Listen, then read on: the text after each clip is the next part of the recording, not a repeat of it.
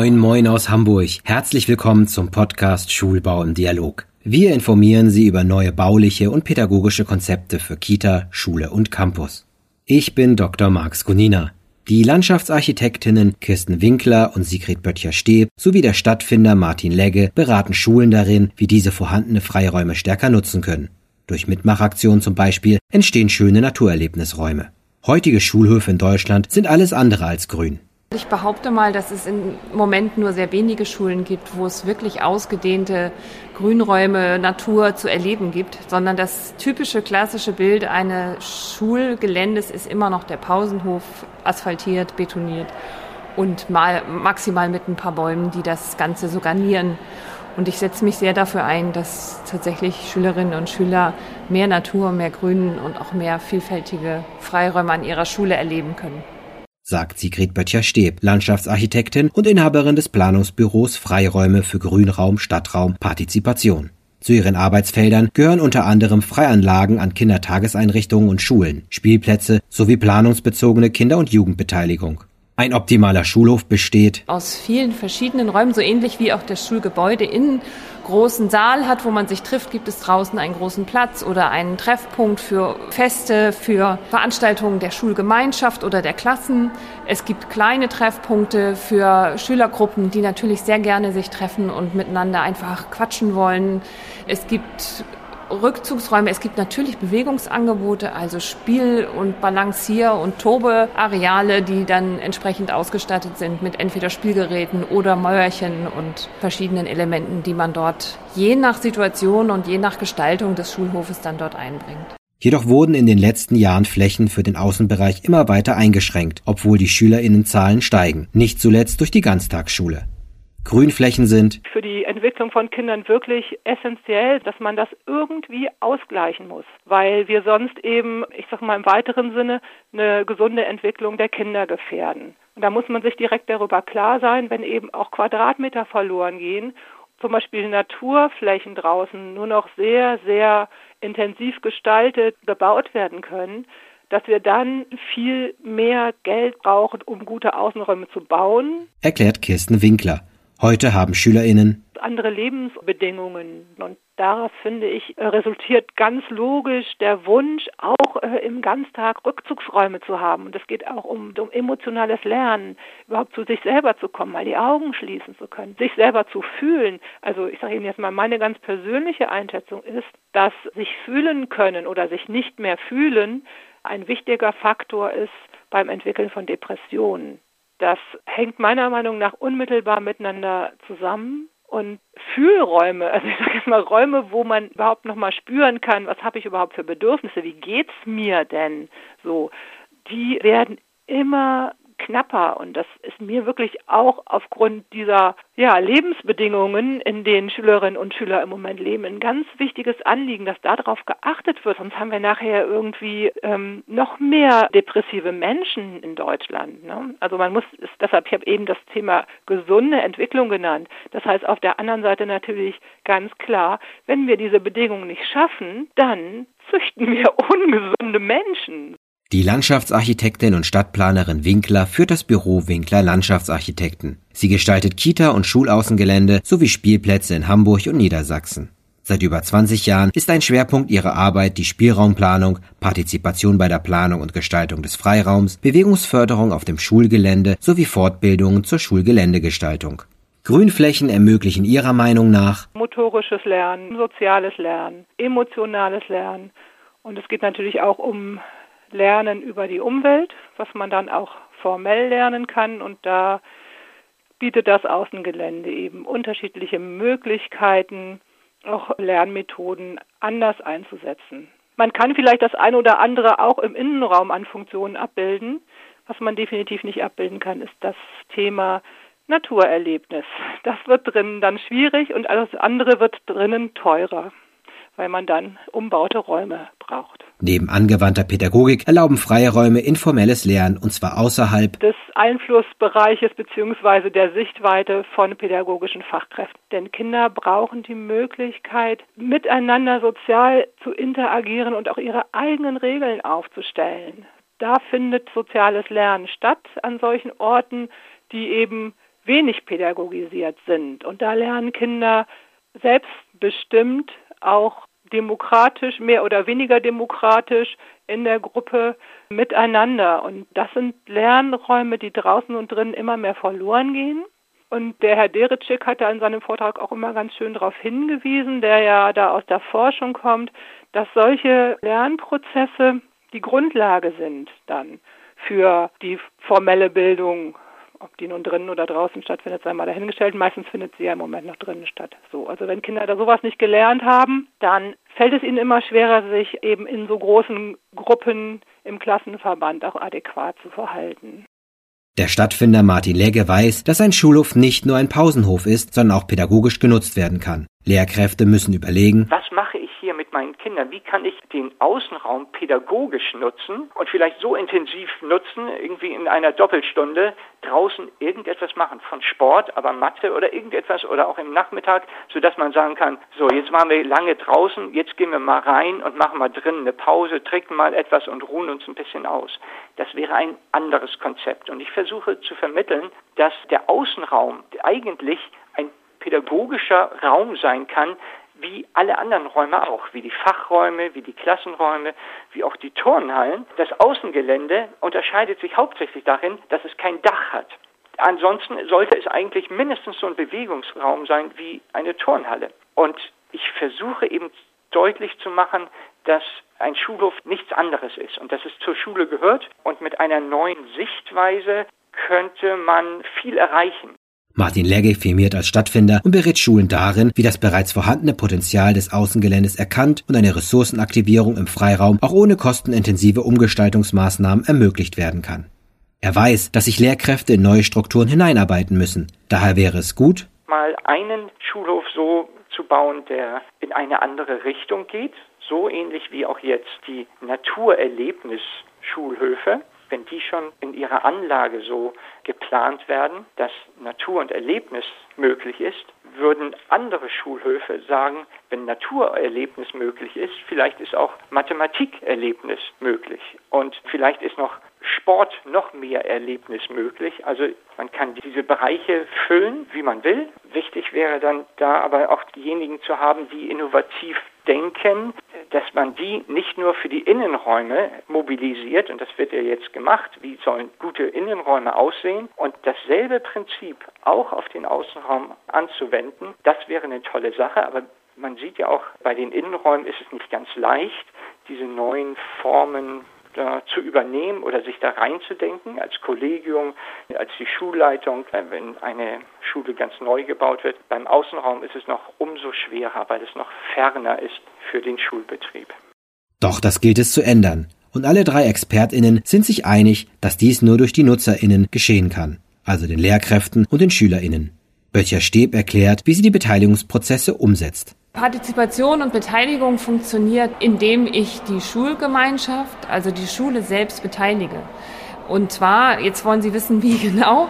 Erstmal ist es schon keine Selbstverständlichkeit. Es gibt sehr oft Schulbau, wo, sagen wir mal, Planer und Verwaltung oder Schulträger über die Schule hinweg Dinge überlegen, planen und bauen. Und hinterher stellt sich heraus, es passt nicht zum pädagogischen Konzept, es passt nicht zur Schule, es passt an dem Ort nicht und es ist nicht ausreichend. Und Partizipation gelingt, wenn ich mit der Schulleitung, mit den Lehrern, mit Schülerinnen und Schülern anschaue, was haben wir dort, was funktioniert gut, was funktioniert gar nicht. Also wir machen eine Analyse des Bestandes. Was ist das Besondere an diesem Gelände? Reicht der Platz? Ist er zu knapp? Und dann kann man mit verschiedenen Arten von Workshops überlegen, wie kann man das Ganze besser gestalten.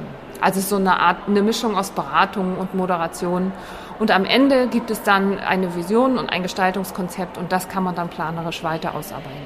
Winkler ergänzt ihre zur Partizipation entwickelten drei Bs also Partizipation am Bauen, Bewahren und Beleben.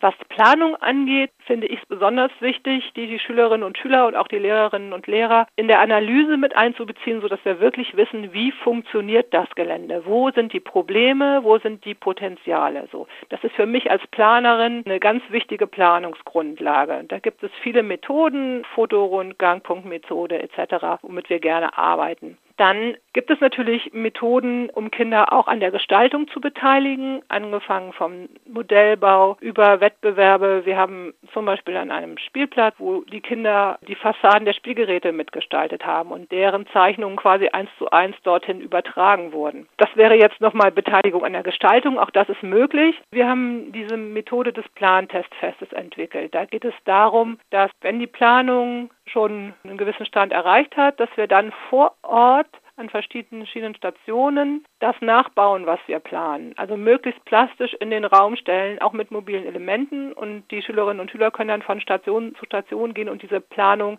testen. Und das bringt häufig nochmal wirklich richtig gute Erkenntnisse für den weiteren Planungsprozess und auch Änderungen, die sehr sinnvoll sind. Das gehört alles noch zum Thema Planungsbeteiligung. Dann haben wir aber auch die Methode der Mitbaustelle entwickelt. Also wir versuchen Schülerinnen und Schüler auch beim Bauen einzubeziehen und nicht nur in Bezug auf Pflanzaktionen, sondern zum Beispiel auch beim Pflastern, auch beim Entwickeln von Pflastermustern.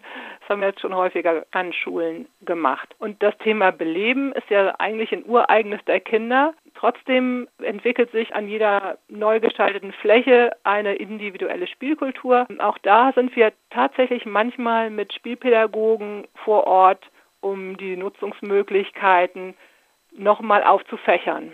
Legge kritisiert an der aktuellen Form der Partizipation, dass wenn von Partizipation gesprochen wird, wird meistens Planungspartizipation genannt. Das finde ich gut, aber das reicht nicht und Planungspartizipation wird meiner Meinung nach überbewertet. In der Praxis sieht das oftmals so aus, dass ja, die Schüler und Schülerinnen befragt werden, was wollt ihr denn haben? Das ist eine dieser Fragen. Wenn es besser gefragt wird, was wollt ihr denn machen? Und ziemlich häufig kommen die gleichen Ideen. Ich glaube, Partizipation hört oft in den Schulen da auf, wo es eigentlich spannend werden könnte. Nämlich zu sagen, klettern ist das eine. Ich würde dann sagen, dann gucken wir mal, was wir jetzt schon hier auf dem Schulhof beklettern können. An welcher Stelle können wir hier an der Mauer klettern? Ist vielleicht doch ein Baum irgendwie zu beklettern? Kann man da noch was anbauen? Kann man es temporär machen? Also, Partizipation heißt, das auch ernst nimmt, was die Kinder sagen. Und dann kommt das Wichtige, wenn etwas erstellt wird, gestaltet wird, dann muss man es natürlich nicht nur für die Schüler und Schülerinnen machen, sondern mit den Schülerinnen. Die Baustelle könnte eingerichtet werden, umzäunt werden, Baustelle könnte vorbereitet werden. Diese Umsetzungsbeteiligung findet fast nicht statt, weil man ja gesagt hat, wir haben ja beteiligt, wir haben ja die einbezogen in der Planung und meistens heißt das eben nur in der Planung, ein Kind konnte einmal was sagen, hat also zwei Minuten Zeit, ich möchte hier eine Kletterwand, dies und das. Und zwei Minuten Zeit für Partizipation im Schulverlauf ist einfach zu wenig. Es gibt natürlich die Schülervertretung, das ist eine gute Institution. Ich glaube, der Schule fehlt noch so eine Sparte der Umsetzungsbeteiligung wie pflege ich mein Gelände, wie halte ich das in Schuss, wie repariere ich etwas, wie kann ich etwas selber bauen und gestalten und wie kann ich auch eigene Ideen entwickeln, also dann auch noch Partizipation in der Entwicklung von Aktivitäten. Ein Schüler hat vielleicht etwas Neues entwickelt für den Boulder-Parcours oder irgendwie kann etwas an irgendeiner Reckstange. Das müsste dann auch in den Schulpool eingegeben werden und es müsste gesagt werden, der Sebastian hat sich da was ausgedacht, wer kann das und das ist eine Herausforderung. Diese Partizipation wird nie abgefragt, die Nutzungspartizipation. Also es gibt eigentlich meiner Meinung nach vier Ebenen der Partizipation. Genutzt wird eigentlich nur die Planungspartizipation, die kleinste und gar nicht so aktuelle.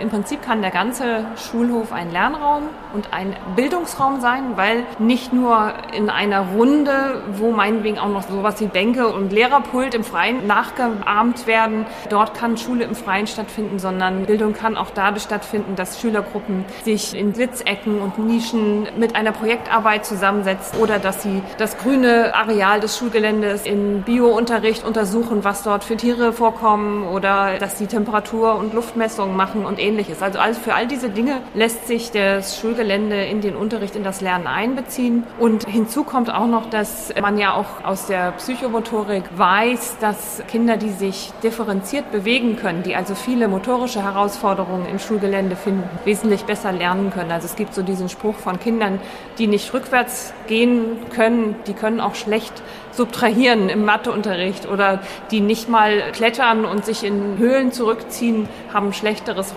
räumliches Vorstellungsvermögen und können schlechter Geometrie in der Schule bearbeiten. Das sind alles Dinge, die man durch ein entsprechend gestaltetes Schulgelände sehr gut mit unterstützen kann. Das heißt, auch dieses informelle und selbstorganisierte Tun und Spielen im Schulgelände ist ein Beitrag zur guten Bildung. Fügt Böttcher Steb hinzu. Zur Partizipation gehört aber auch die Bewirtschaftung der Grünflächen. Auf jeden Fall ist dieses selber Projekte machen mit Schülerinnen und Schülern im Schulgelände ein ganz wichtiger Baustein auch von einer guten Bildung und einem guten Unterricht. Das ist auch unabhängig von der Schulform. Vom Grundschule über weiterführende Schulen bis hin zu Förderschulen ist das eine tolle Chance, die Identifikation mit dem Schulareal zu verbessern oder eben auch die Kinder an dem Areal, an dem Schulgelände, an dem Freiraum mitgestalten zu lassen. Beispiele sind natürlich so etwas wie ein Schulgarten, wo sie selber nicht nur vielleicht Kartoffeln anbauen und dann mal Regenwürmer aus der Erde graben, sondern auch eine Sitzmauer mitgestalten, ein Mosaik gestalten. Und das ist dann auch Teil von Schule, solche Projekte mit umzusetzen. Winklers Lösungen für die Außenräume sind die Idee der veränderbaren Spielgeräte, die man durch mobile Dinge ergänzt und insofern auch zu unterschiedlichen Funktionen benutzen kann. Dann natürlich intensiv gestaltete naturnahe Bereiche, wo also Hauptbewegungsrichtungen dann naturnah befestigt sind und Strauchflächen in irgendeiner Weise abgegrenzt sind, dadurch aber Trampelpfade gehen. Also man muss da sehr, sehr genau und intensiv auch Naturflächen planen und gestalten, damit dort nicht im Ganztag alles, ich sag mal, zertrampelt wird. Legge geht noch einen Schritt weiter und will den Unterschied zwischen Klassen- und Außenraum überwinden. Freiflächen sollen für den Unterricht genutzt werden. Ein optimaler Schulhof wäre multifunktional nutzbar. Eine monofunktionale Gestaltung und eine monofunktionale Deutung vor allen Dingen bringt auch nur Mono-Ergebnisse. Ich denke, die Multifunktionalität zum Beispiel von Spielgeräten sollte so sein, dass man sagt, Klar kann man hier an der Schaukel schaukeln, aber was kann man noch machen? Man kann noch die Schwingungsamplitude für im Physikunterricht da mit einbeziehen. Man kann noch ein anderes Spiel spielen, wenn man einfach einen Ball spielt, muss ich jetzt nicht ausführen. Also ich habe gemerkt, dass Geräte eben vielfältig genutzt werden können. Und wenn neue Geräte gebaut werden sollten, dann müsste das schon in der Planung mit einbezogen werden. Also die monofunktionelle Nutzung sollte eigentlich nicht durchgehen in einer Schule. Man müsste immer sagen, können wir das noch für den Matheunterricht vielleicht noch benutzen, weil hier sind doch diese Strukturen in einem Kletternetz sind doch plötzlich auf einmal ganz viele Formen und dies und das. Ich habe gemerkt, es gibt diese Möglichkeiten. Wenn man sie gleich bedenkt im Bau, wäre das gut. Das ist das eine. Die zweite wichtige Sache ist, die Schulhöfe heutzutage sind oftmals gut gestaltet mehr oder weniger gut gestaltet. Ich glaube, die Schulhöfe der Zukunft sollten mehr sein, nicht nur gut gestaltet, sondern auch gut gestaltbar. Gestaltbare Schulhöfe wären für die Kinder Orte, die sich verändern können, wie in ihrem Kinderzimmer oder wie auch in einem Schulraum, im Klassenraum kann man auch die Tische umstellen, kann die Stühle zur Seite tun, man kann in der Turnhalle kann man alles mobil verändern, man kann irgendwelche Stangen aus dem Boden holen, man kann die Seile von der Seite holen und mit Kästen und so weiter. Draußen im Gelände ist eigentlich nichts gestaltbar. Ein Schulhof und Spielplätze sind nicht gestaltbar. Kinder können eigentlich nur den Sand aufheben und ein bisschen hin und her damit was machen. Und das ist ein Fehler. Also eigentlich sollte man, finde ich, vom Spielplatz zum Mobilplatz kommen, damit es ein wirklich auch tatsächlich vielfach nutzbarer Raum wird. Für gestaltbare Räume müssten es Anlagen geben, die mit mobilem Material noch veränderbar sind. Doch kann dieses Konzept auf allen Schulen angewendet werden? Im Prinzip ja. Es braucht dafür natürlich den Willen und die Bereitschaft und die Lust und auch die Unterstützung natürlich des Schulträgers und der Schulleitung, dass man projektorientiert und auch mit einem hohen Anspruch wirklich das Beste aus dem Schulgelände herauszuholen, da herangeht. Es geht ja nicht darum, ein Konzept, was immer gleich ist, auf jede Schule zu transportieren, sondern bei jeder Schule neu zu gucken, was ist dort die Situation, was ist das pädagogische Konzept, was bietet das Areal an Möglichkeiten und daraus immer das Beste und Optimale für die Bildung zu machen. Sagt Böttcher Steb. Was muss bei solchen individuell auf die NutzerInnen zugeschnittenen Freiflächen beachtet werden, wenn sie für das Quartier geöffnet werden? Ich bin der Meinung, dass das Schulgelände am Nachmittag und auch am Wochenende für den Stadtteil nutzbar sein muss. Und es geht eigentlich aus meiner Sicht an dieser Stelle hauptsächlich um die Pflegethematik. Es muss geklärt werden, dass für die Pflege und Reinigung auch solcher Nutzung Geld zur Verfügung steht. Und äh, es muss geklärt werden, wer dafür zuständig ist. Das kann eigentlich nur das normale Reinigungspersonal sein. Gestalterisch kriegt man das gut hin, Räume so zu bauen, dass sie auch am Nachmittag nutzbar sind. Und wenn wir da Räume zur Verfügung haben, gerade im hochverdichteten Hamburg, dann sollten die aus meiner Sicht auch genutzt werden. Ich kann eingezäunte und abgeschlossene Räume dann für sinnvoll halten, wenn wir mit mobilem Material arbeiten, weil das nochmal besonders geschützt werden muss. Und wir haben eben so klassisch abgetrennte Bereiche an Schulen, manchmal hinter Gebäuden, wo aus irgendwelchen Gründen in der Historie mal Zäune gebaut wurden, haben wir dann für solche speziellen Nutzungen vorgesehen. Also, dass man dort eben Bewegungsbaustellen installiert oder eben ja, Naturmaterial anschafft, mit dem dort gebaut werden kann. Und dann ist es auch gut und sinnvoll, dass dieser Raum dann abschließbar ist. Man muss sich ja nicht vorstellen, dass das unbedingt andere Menschen sind. Das sind ja meistens genau die gleichen Kinder, die da vormittags sind, die das dann auch am Wochenende nutzen, die dann einfach dann mit ihren Geschwistern mit dem Ball da auftauchen und das als Spielraum nutzen. Oder es sind ehemalige Schüler, Schülerinnen der Schule. Deshalb gibt es funktional keine anderen Ansprüche an diese Orte. Der Nutzungsdruck wird stärker und der Pflegebedarf wird größer. Erklärt Winkler. Kleine Veränderungen brauchen keine großen Investitionen, sondern meistens nur ein Umdenken durch die Lehrkräfte vor Ort. Es geht darum, das vorhandene Potenzial des Außengeländes zu erkennen und eine Ressourcenaktivierung im Freiraum auch ohne kostenintensive Umgestaltungsmaßnahmen zu ermöglichen. Das heißt, ich setze gar nicht auf Umgestaltung, ich will gar nicht die Hardware des Schulhofes verändern, sondern die Software.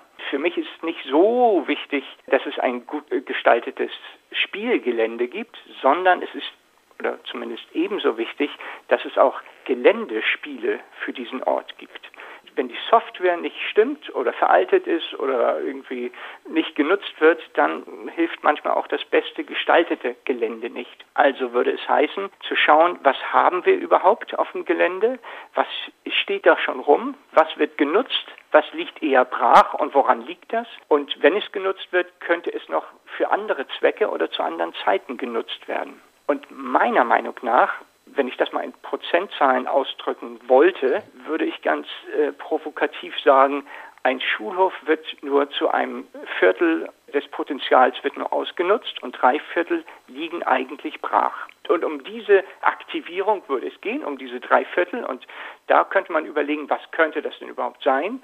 Wie wäre das überhaupt möglich? Und irgendwann kämen dann noch so Notwendigkeiten, etwas zu verändern, dass man sagt, oh, wir brauchen hier nochmal eine Linie oder auf dem Boden oder an der Wand bräuchten wir noch ein paar Haken, damit wir da ein Seil in der Pause aufhängen können. Ich nenne das dann sanfte Umgestaltung, also mit dem, was man hat, da noch ein bisschen was zu baulich zu ergänzen. Und ich glaube, dass mit diesen Mitteln schon erstmal ganz viel erreicht werden kann. Meint Legge. Anders sieht es mit dem Budget für Neubau und Sanierung aus. Zum Neubau sagt Böttcher Steb, da würde ich fordern und mir wünschen, dass in jedem Fall dem Außengelände und dem Freiraum ein großer Stellenwert eingeräumt wird. Nicht gleicher Stellenwert, weil er auch finanziell und vom Aufwand wesentlich günstiger ist. Aber das Minimum ist, dass Landschaftsarchitekten, Freiraum- und Spielraumplaner dort als fachkundige Planer mitwirken, dass nicht Architekten einfach irgendwas mitgestalten, das meistens eher nach Beton dann aussehen wird. Dann einen entsprechenden Finanzanteil mit einzuplanen und den nicht, sagen wir mal, durch steigende Baukosten dann hinterher wegzunehmen auszurechnen und zu sagen, oh, jetzt haben wir leider kein Geld mehr für Außenanlagen, jetzt reicht nur noch das Minimum. Das ist leider auch sehr häufig der Fall. Die Beteiligung war ja ja schon Thema. Also wichtig ist zu schauen, dass man passgenaue Lösungen für die Schule findet, keine Standardschablone drauflegt. Beim Bauen im Bestand hat die Landschaftsarchitektin die Erfahrung gemacht, dass bei den vielen großen, auch notwendigen Neubauprojekten von Schulen die Erneuerung und Sanierung des Bestandes komplett hinten runterfällt in vielen Kommunen. Einfach aus mangelnder Kapazität, aus mangelndem Geld was natürlich fatal ist, weil man dann einfach, sagen wir mal, Leuchttürme und teilweise auch toll gestaltete Schulen hat und andere Schulen wirklich in einem maroden Zustand sind. Also ich plädiere sehr dafür. Manchmal braucht man auch gar nicht so riesige Geldsummen, sondern man braucht vor allem die Bereitschaft, eben einen gewissen kleineren Geldbetrag auch mal für die Schulen, die es nötig haben, mit zur Verfügung zu stellen, um überhaupt mal den Bestand zu analysieren und zu gucken, was können wir hier auch mit kleineren oder schrittweisen Verbesserungen ermöglichen. Diese Schulen in den Blick zu nehmen, wäre mir auch ein großes Anliegen.